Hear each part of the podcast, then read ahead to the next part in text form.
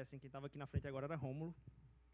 É, Rômulo e a família dele chegaram aqui na igreja há pouco, é, Sheila e Samuel, e ah, já estão servindo aí. É Rômulo que chega assim e diz: Rodrigo, tá atrasado a, a hora da, da oração, cara. É, Rodrigo, agora que tem que subir ali. Vitor, então assim, é, tem alguém ajudando até com, com a gente prestar atenção e a gente é grato a Deus pela vida de cada um que serve, cada um que está na produção aí, fazendo com que essa mensagem chegue para você que está em casa. Teve gente que chegou mais cedo aqui, tem gente que ficou batendo cabeça. Onde é que está o arquivo? Onde é que está as coisas? E aí, tudo isso para que você ah, pudesse ouvir ah, e também presenciar isso tanto online como também a gente poder partilhar de negócio massa desse assim, a gente poder ser inspirado por cada ah, entrega de cada um aqui.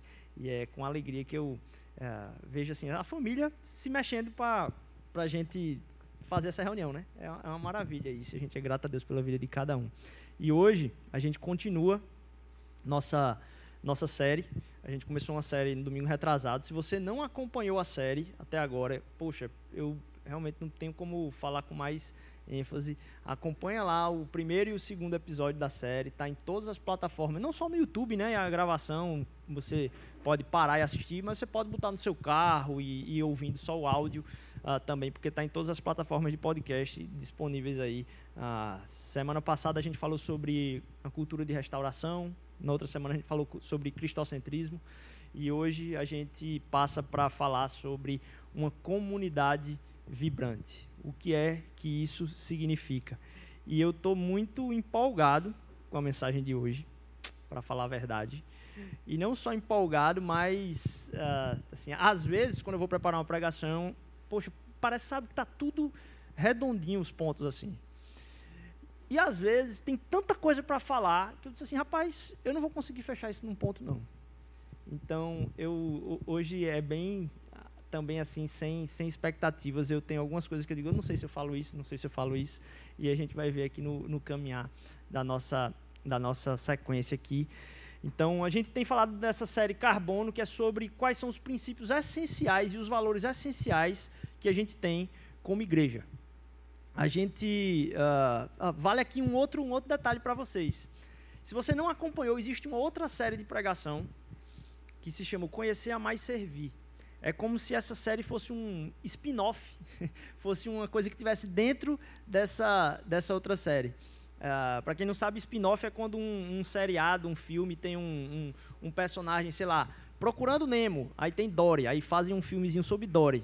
O filme sobre Dory é o spin-off de Procurando Nemo. Então, a gente está aqui nessa série que é uma coisa que está dentro do Conhecer a Mais Servir, a gente vai se aprofundar muito nisso aqui, a gente sabe que é uma volta uh, aos poucos e a gente quer, de novo, reafirmar quem a gente é para quem já era e também apresentar para quem está chegando. Tem muita gente chegando, então uh, para a gente é uma alegria poder fazer isso. A gente falou então que é uma igreja cristocêntrica, onde a gente pode deixar nesse slide aí, tá ótimo. É uma igreja cristocêntrica onde a gente uh, trata a respeito de Cristo como sendo não uma parte de tudo que a gente fala aqui, mas o tudo que a gente fala aqui, né? E aí, tudo isso que a gente falando, porque é um sonho de igreja. Aqui não é o que está acontecendo, mas o que a gente está sonhando. E a gente sabe que a gente não está vivendo plenamente o que a gente está sonhando. E o que a gente quer colocar no coração é um compromisso com o sonho de igreja. E não um aprisionamento com a realidade simplesmente que a gente vai ver. Porque vez ou outra, talvez o tempo inteiro a gente vai estar tá dizendo, poxa, mas não era para ser assim. Não era para ser assim. Não era para ser assim. E não tem problema. O problema não é quando uma coisa na igreja não está funcionando como deveria. O problema é quando a gente não sabe para onde a gente está indo. Então aqui a gente está tratando do rascunho, do carbono mesmo, do sonho da igreja, para que a gente se prenda a isso. Se tem uma coisa que a gente falou de medo, tem um medo. Tem um medo. Tem um medo que eu tenho. Pense no medo. É um medo de brincar de igreja. Desde que eu disse, meu irmão, vou, vou fazer seminário. É um medo que me persegue. É, eu não quero brincar de igreja. Tem uma coisa que para mim é um absurdo, é eu querer brincar de igreja. Eu não sei o que, é que você entende por isso, mas é assim, sabe, fazer tudo o que está no script. Se eu não quero isso, Deus não precisa disso, a cidade não precisa disso, é, de um, uma, vamos dizer assim, Deus abrir uma franquia. Não, não precisa disso. Eu quero ver um povo vivendo o evangelho. E eu vou ficar indignado e a gente vai reformular e reformular e reformular para ver isso acontecer. Não para ver, não ver isso crescer, mas para ver isso acontecer. Porque isso pode crescer sem acontecer. Tem uma cartilha para isso. A gente consegue fazer crescer sem acontecer.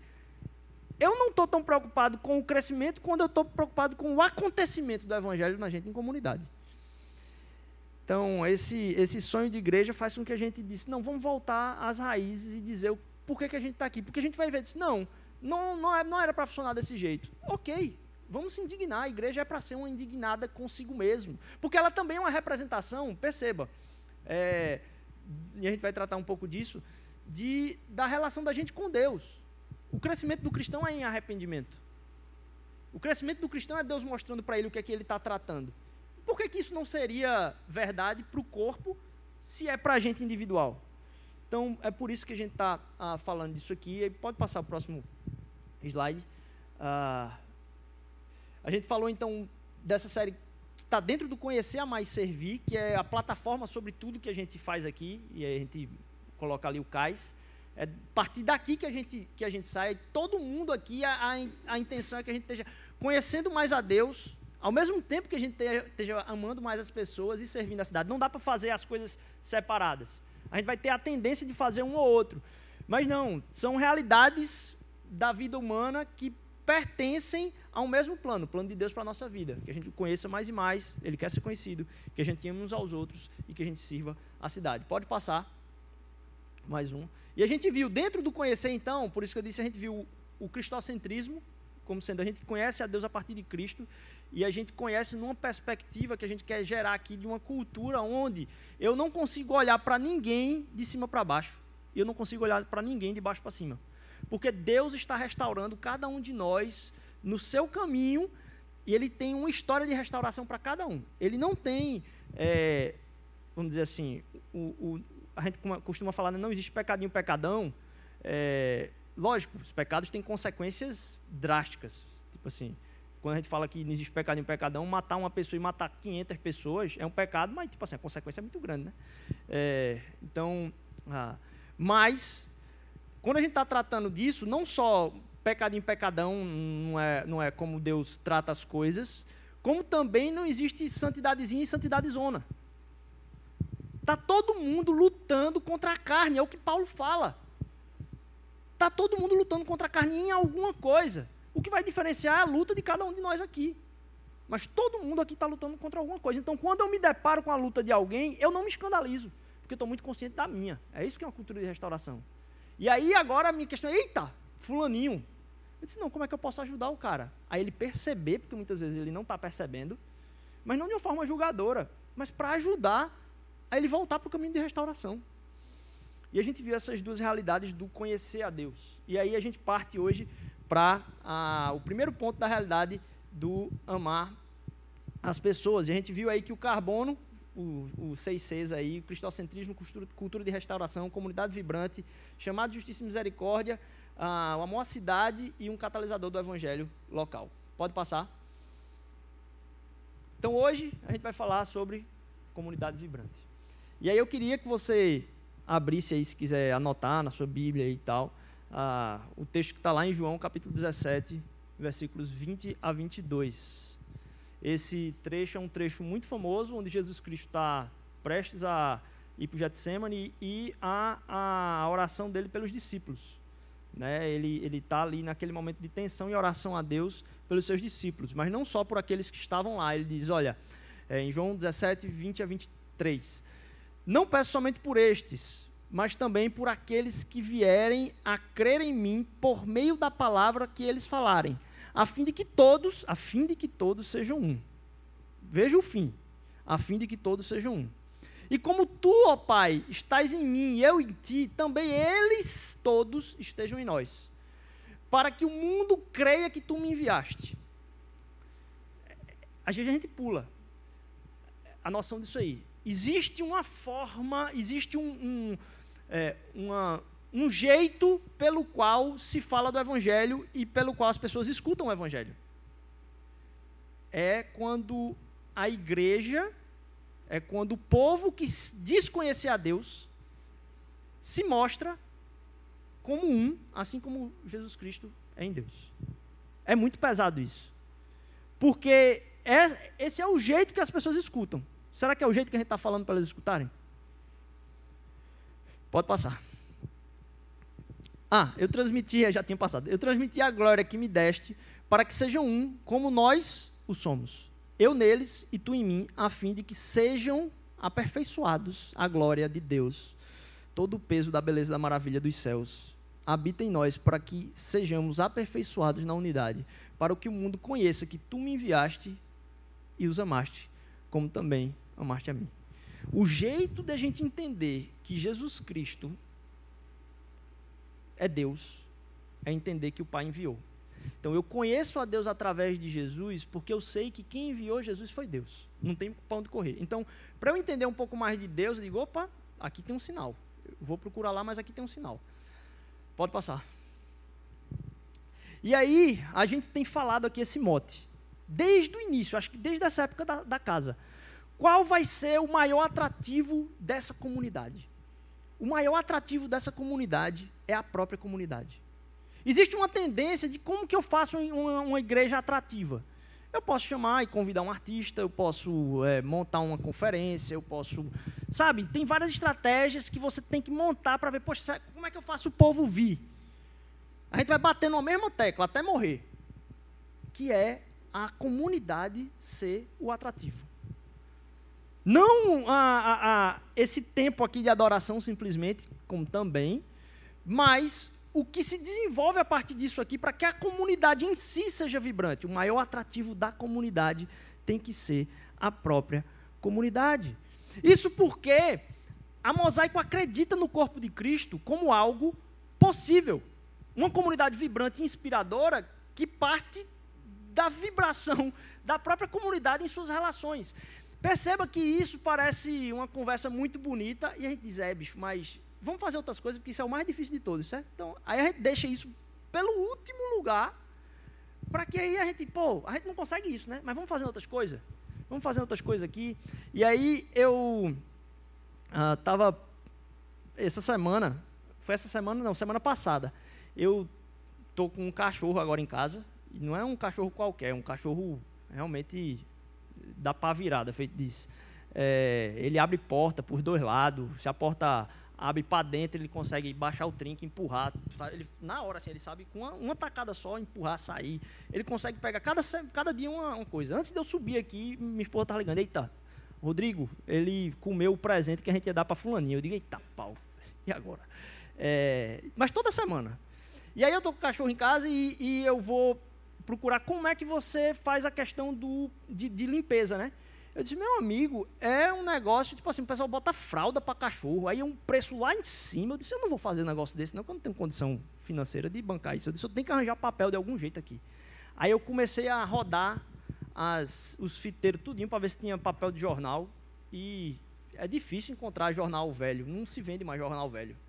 É, você tem que esperar. Aí o que, é que você faz, velho? Eu disse, minhas pestanas, eu digo, eu não vou ceder, velho. Não vou ceder, não vou ceder, não vou ceder. Aí eu me lembrei, porque aí, quando você é pastor, você se torna quase que uma centralidade de fornecedor do Recife todo. Então, se você quiser saber onde compra qualquer coisa, pode me perguntar.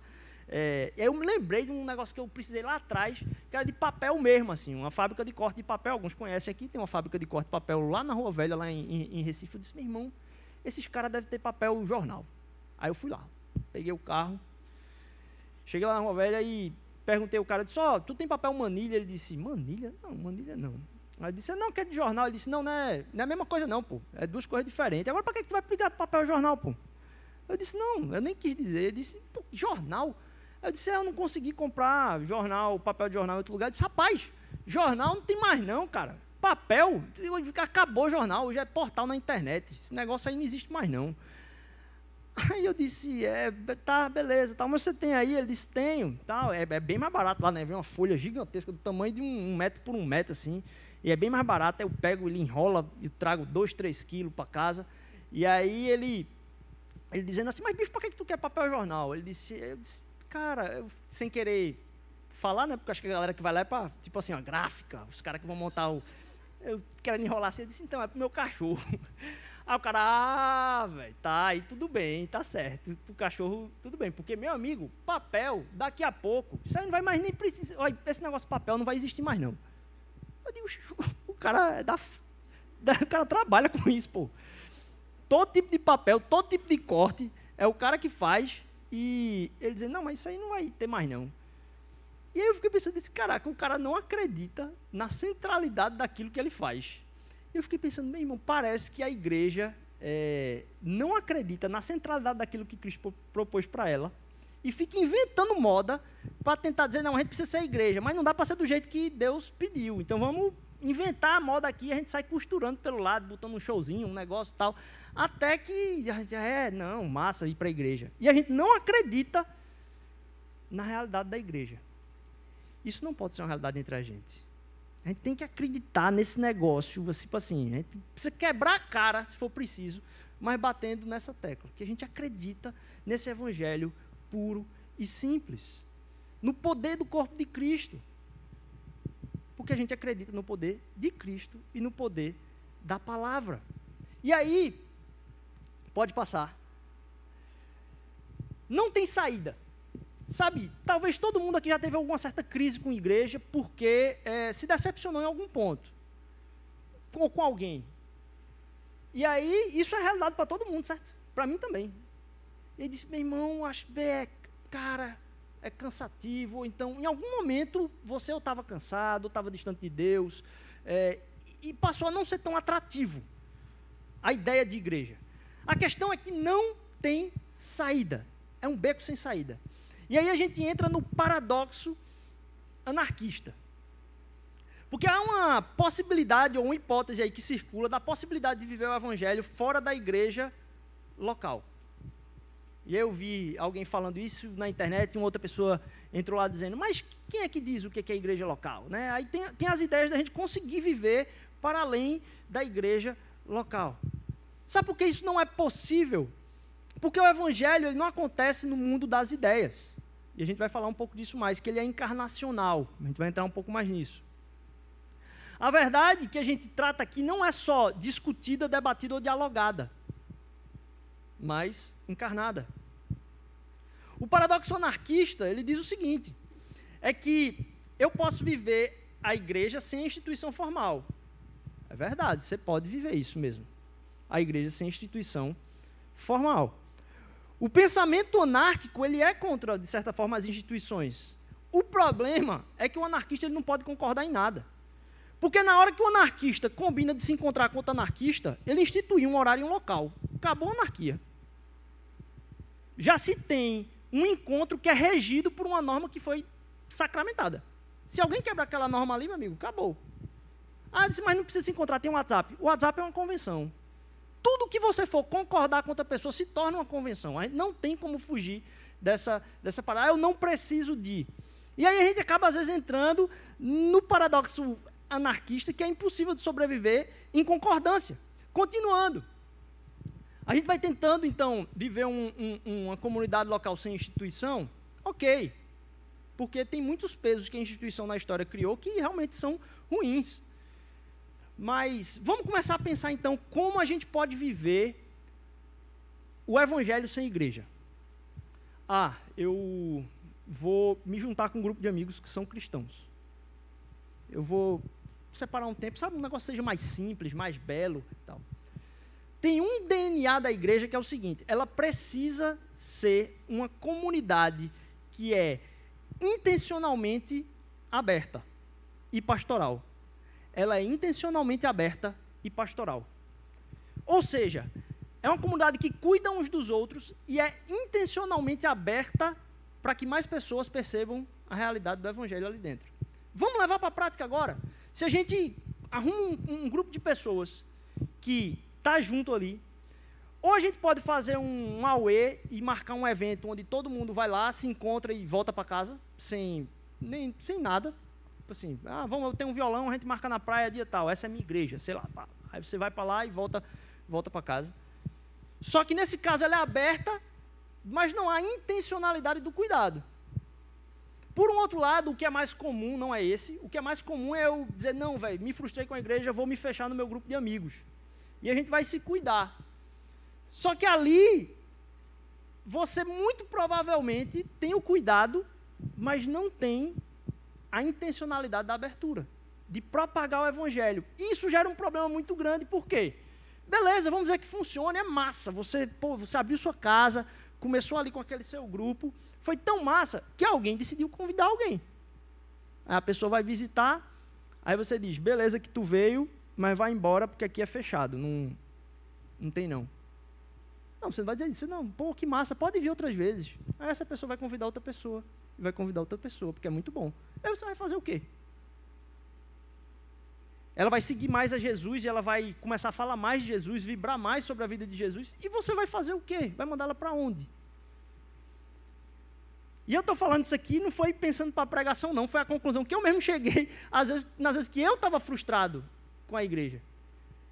E eu dizia, meu irmão, aí eu pensava, disse, pai, bicho, não tem saída. Ah, acho que eu vou ficar só fazendo discípulo por aí. Beleza. O cara faz discípulo, e aí? Manda ele para onde? vai juntando e aí, vai fazer o quê? Não tem saída.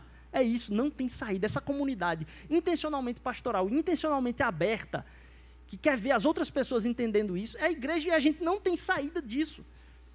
Se a gente tentar fazer alguma coisa que não é nenhuma dessas duas coisas, a gente não está cumprindo o chamado de Deus.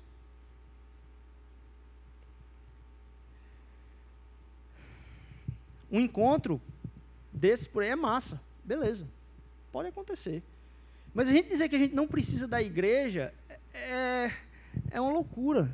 É uma loucura. Não, não encaixa no Evangelho. E aí, isso também tem produzido uma outra realidade que talvez a maior parte de vocês estejam em contato, que é essa loucura da internet e os ódios que se cria para defender a verdade. E aí eu quero tratar, depois da igreja e anarquia, o paradoxo da anarquia, da verdade de verdade, que é essa verdade encarnada. Porque hoje está todo mundo indignado, meu amigo. Eu nem estou assistindo nas Olimpíadas que eu não estou tendo tempo.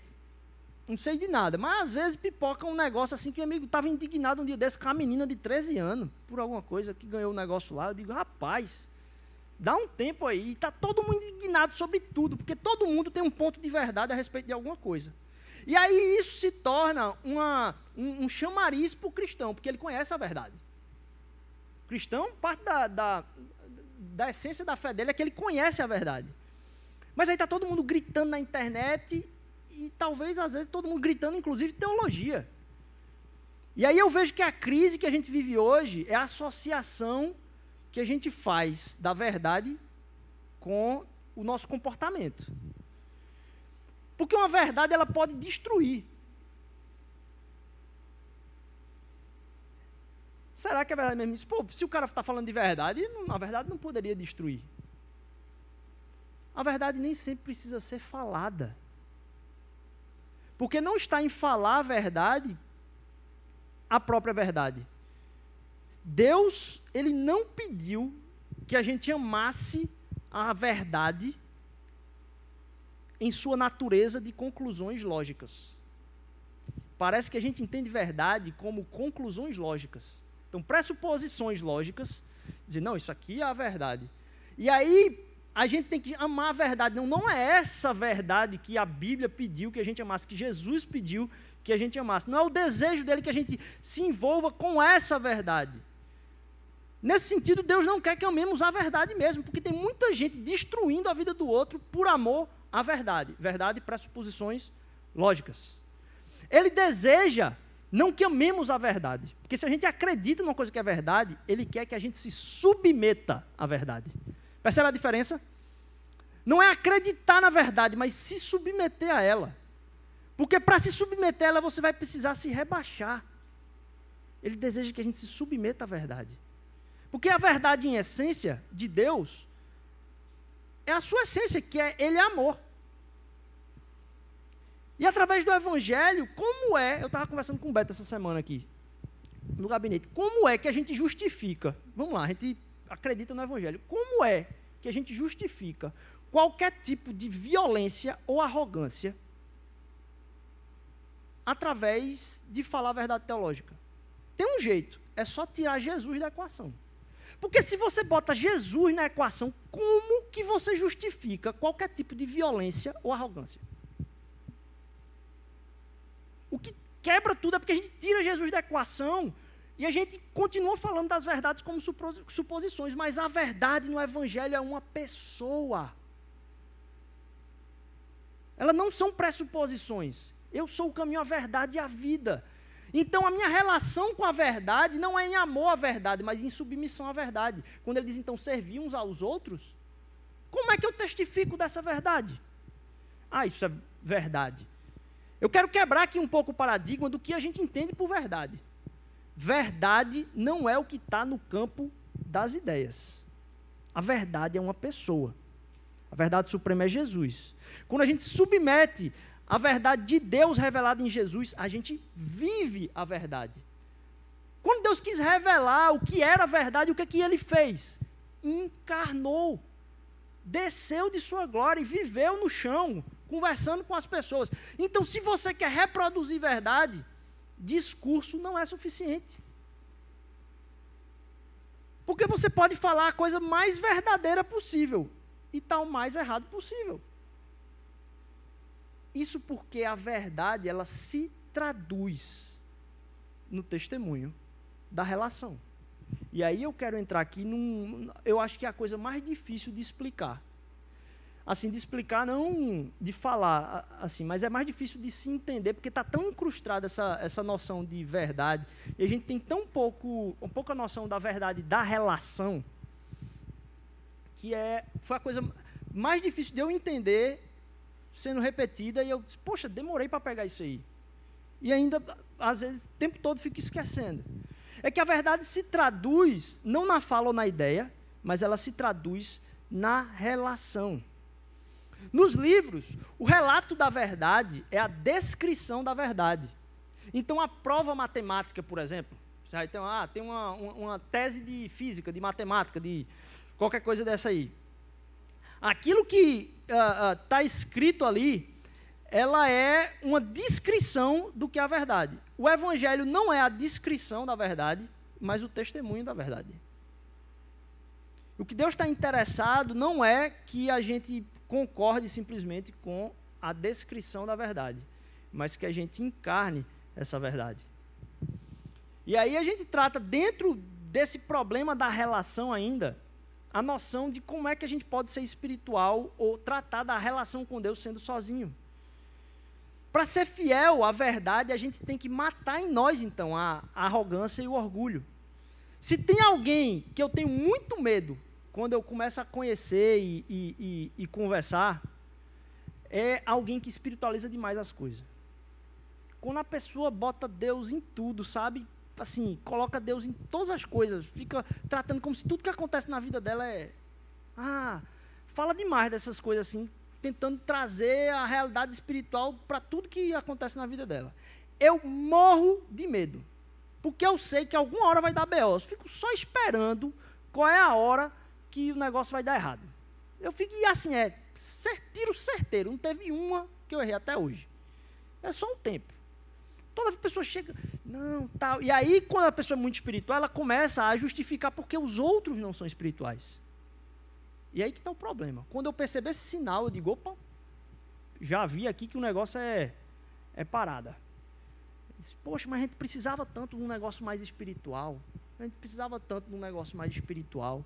Eu digo, opa, já vamos acompanhar aqui, vamos com um caminho mais cauteloso aqui, porque isso é um problema muito, muito grande. Porque a gente começa a tratar como que os outros deveriam ser mais espirituais. Sempre, sempre, sempre no pastoreio isso acontece.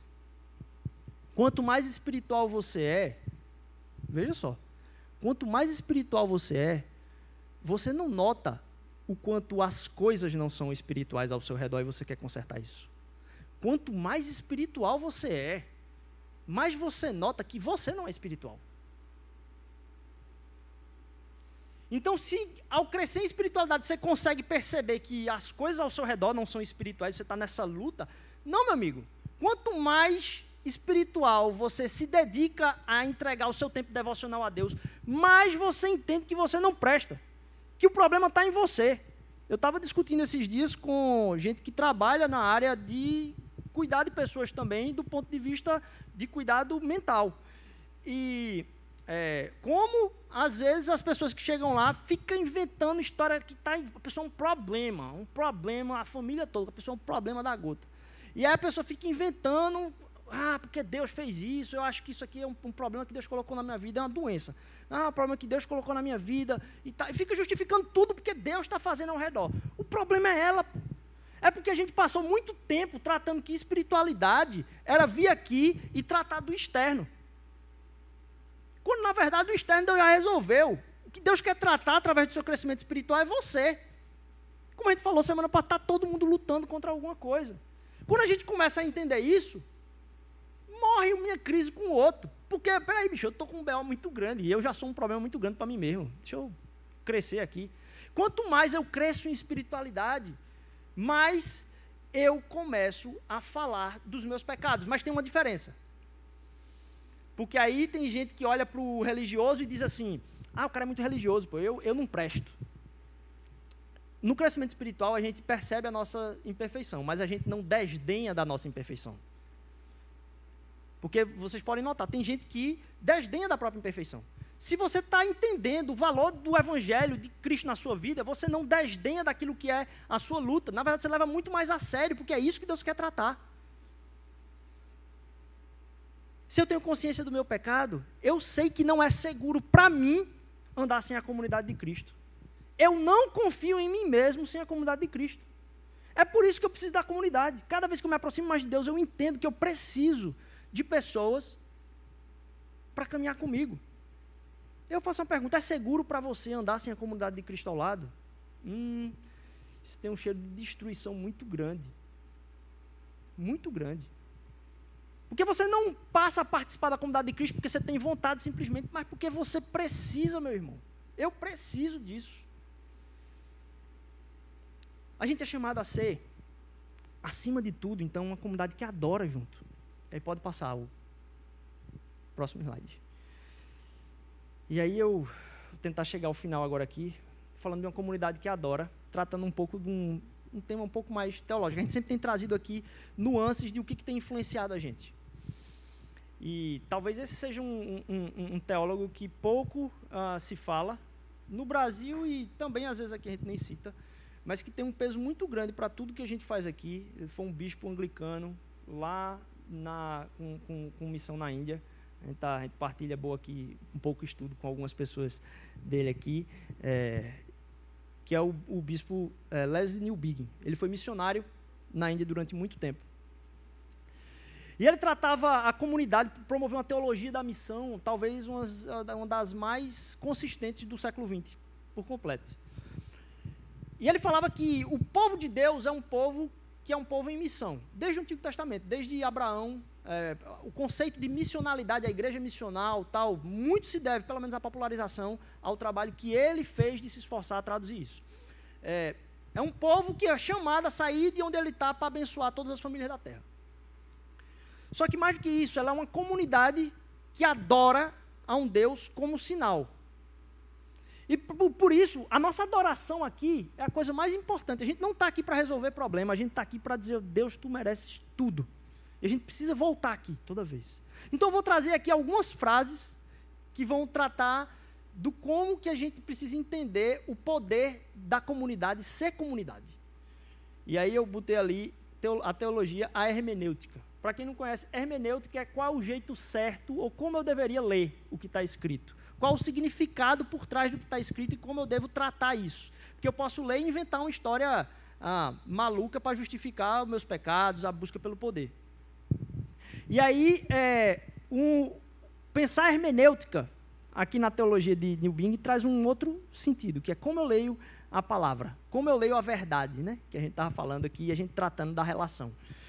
Eu vou citar algumas frases dele aqui. Como é possível que o evangelho deveria ser acreditado por pessoas que vieram a crer no poder, que tem a última palavra nos afazeres humanos, e é representado por um homem que morreu pendurado no madeiro? A única resposta, a única hermenêutica, é que o evangelho, na verdade, é uma congregação de homens e mulheres que acreditam e vivem, e vivem por ele. Aquilo que é vivido e crido do Evangelho é que se torna como a gente lê o Evangelho. Sabe por que as pessoas não acreditam no Evangelho? Porque não tem onde elas lerem. Porque elas têm que ler o Evangelho na vivência da igreja. Elas vão acreditar em Cristo se elas verem o corpo de Cristo. Por isso que a gente leu lá em João 17. Não tem saída. A igreja deve ser a parte visível e reconhecida da comunidade que vive o amor do Pai todos os dias na cidade em todas as cidades. E, portanto, a maior contribuição da igreja para renovar a ordem social, renovar a ordem social de todas as coisas, a maior contribuição da igreja é ela mesma se tornar uma ordem social em si. Como é que a gente pode pregar o amor entre as pessoas se a gente não consegue viver esse amor entre nós? Não há participação em Cristo sem a participação na sua missão no mundo. E a maior contribuição, então, da igreja pode fazer para essa ordem social é ela mesma se tornar essa ordem social. A congregação local, então, é a realidade primária da igreja e, portanto, a única possível hermenêutica do evangelho. Veja, a hermenêutica do evangelho, a forma de ler a Bíblia, é a comunidade cristã local a teoria de como você deveria ler os evangelhos e a hermenêutica, aquilo que a gente lê, a forma que a gente lê, é a igreja local, a congregação local. Porque a missão pertence à essência da igreja e você não pode ter relação com ele sem estar comprometido em parceria na sua missão no mundo com o seu corpo. A gente pensa então uma espiritualidade de uma forma vibrante que acontece a partir do relacionamento primeiramente com Deus e uns com os outros. A importância de viver o que acreditamos encontra-se na prática através do relacionamento, porque a fé é relacional.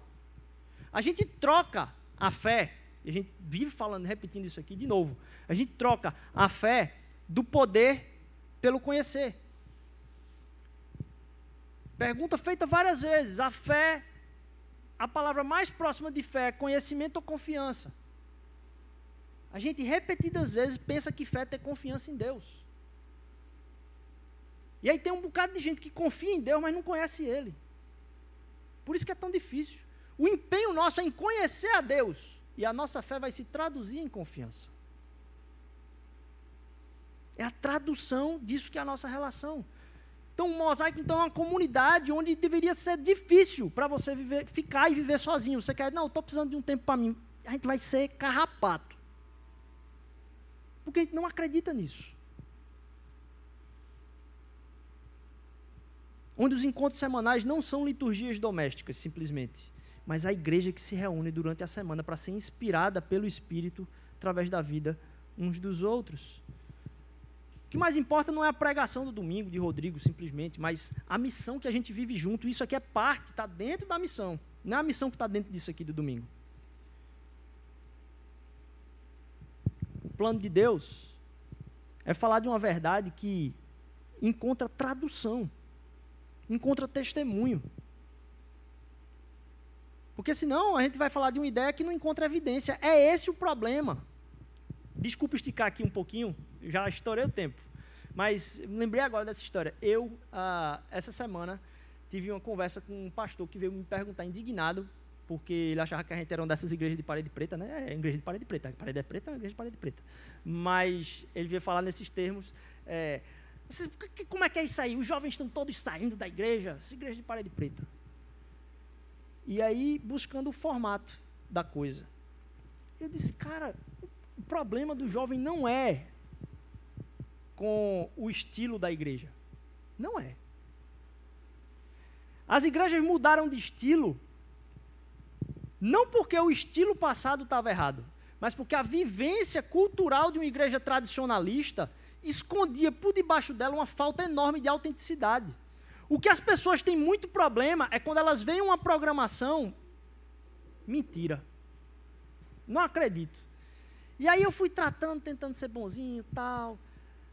Até chegar disse: desculpa, pastor. Um cara respeitado, mais velho, disse: Posso falar uma coisa? Deixa eu dizer, eu nem conheço, mas disse a sua igreja, mas deixa eu dizer. As pessoas não querem ficar lá, porque muito provavelmente você tem uma galera na diretoria que não tem condição moral nenhuma, por nenhum padrão, de assumir aquele posto. Mas ou é muito importante ou tem muito dinheiro.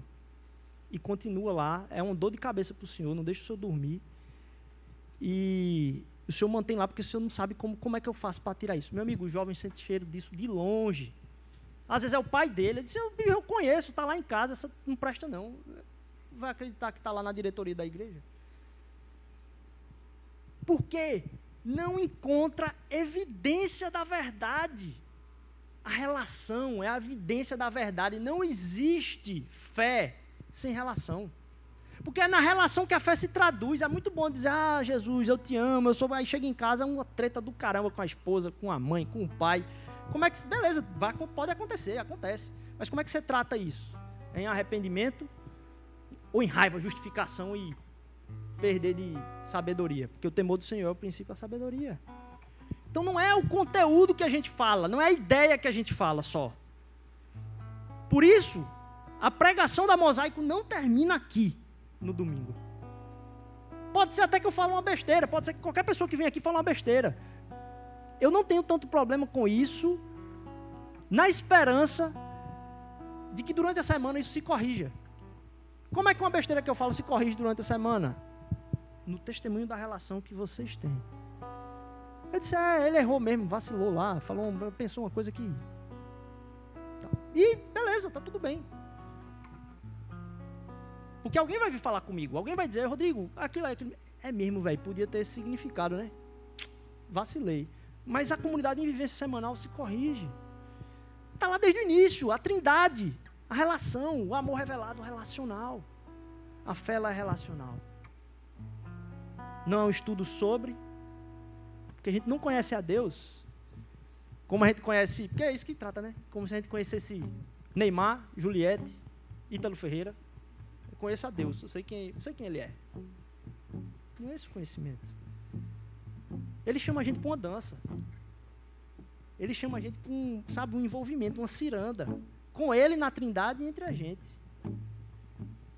A gente precisa celebrar a simplicidade. Isso aqui é muito massa, bicho. O serviço disso aqui cada vez fica mais claro. Se não tivesse letra, muito provavelmente alguns iam ficar sem conseguir cantar. A letra é a coisa mais essencial dele? Não. Mas o serviço e a entrega de cada um faz com que a gente sirva um ao outro. E a gente celebra isso. Não é a nossa comunhão com o Espírito, é a comunhão dos santos no Espírito. Isso é verdade, minha gente. Isso aqui não é uma coisa que eu estou tentando aplicar isso que a gente precisa entender. Eu queria que você saísse entendendo isso. Essa é a realidade que a gente vive. A gente pode estar cego a ela. Mas essa é a realidade instituída. Há poder para isso ser real. Ah, é muito difícil. Não é, não é. O poder do Espírito permite que isso aconteça. Meu estímulo é que a gente acredite nessa verdade. Isso é o que vem trazido desde os antigos, a gente tem aqui. Convidar você a ficar de pé nesse momento, para a gente orar. Acreditando, minha gente, isso é verdade. Então, quando parece muito difícil você pedir perdão numa treta em casa, acredita no poder do Espírito, na comunhão. A gente quer ser uma igreja que, acima de tudo, não só é relacional, mas é uma comunidade vibrante, pelas relações, por como a gente se trata. Estímulo, inspiração, elogio, gratidão. Alguém caiu? Cara, não desestimula. Jesus é contigo. Eu quero estar com você. Jesus é contigo, meu irmão que a gente possa viver isso que já é uma verdade. Esse é o chamado. E eu estava conversando com Chita antes aqui, eu disse, às vezes a gente sai substituindo aquilo que é verdade ah, estabelecida por uma novidade conceitual. Vou explicar. Às vezes as músicas que a gente canta parece que vão mudando, é dizer, aquela música não presta mais não, a gente já cantou muito. Não, gente. A gente está parando para prestar atenção naquilo que a gente sempre cantou. Então as músicas novas não são nem melhores nem piores que as músicas antigas. Que a gente tem que é testemunhar da comunhão daquilo que a gente canta. E eu disse, Chita, puxa uma música qualquer aí que tu lembrar, das mais antigonas aí, para a gente celebrar e dizer, rapaz, não está na forma, não está nisso aqui, isso é importante. A gente quer ser uma comunidade simples, relacional, que continua cantando uma verdade que não vai mudar. A gente precisa acreditar nessa verdade. Que Deus abençoe a sua semana para crer no poder do Espírito e o poder do Espírito para fazer existir o corpo de Cristo. A gente precisa ser isso, minha gente. Eu não estou dizendo que a gente vive isso oh, na mal plenitude, mas eu sei que essa é a realidade, que a gente vive se a gente quer. A gente tenha acesso a essa realidade. Que Deus abençoe nossa semana. Que a gente cante do fundo do coração. Vamos sair celebrando a Jesus. Jesus, obrigado pelo poder do teu Espírito. Obrigado por essa reunião da manhã. Ajuda a tua igreja a ser igreja, Senhor Deus. A gente não quer brincar disso, Pai. Ajuda a tua comunidade a ser vibrante, Senhor Deus. É pelo poder do teu Espírito. Que eu te peço em nome de Jesus, Pai. A gente te celebra pelo teu Espírito. Amém.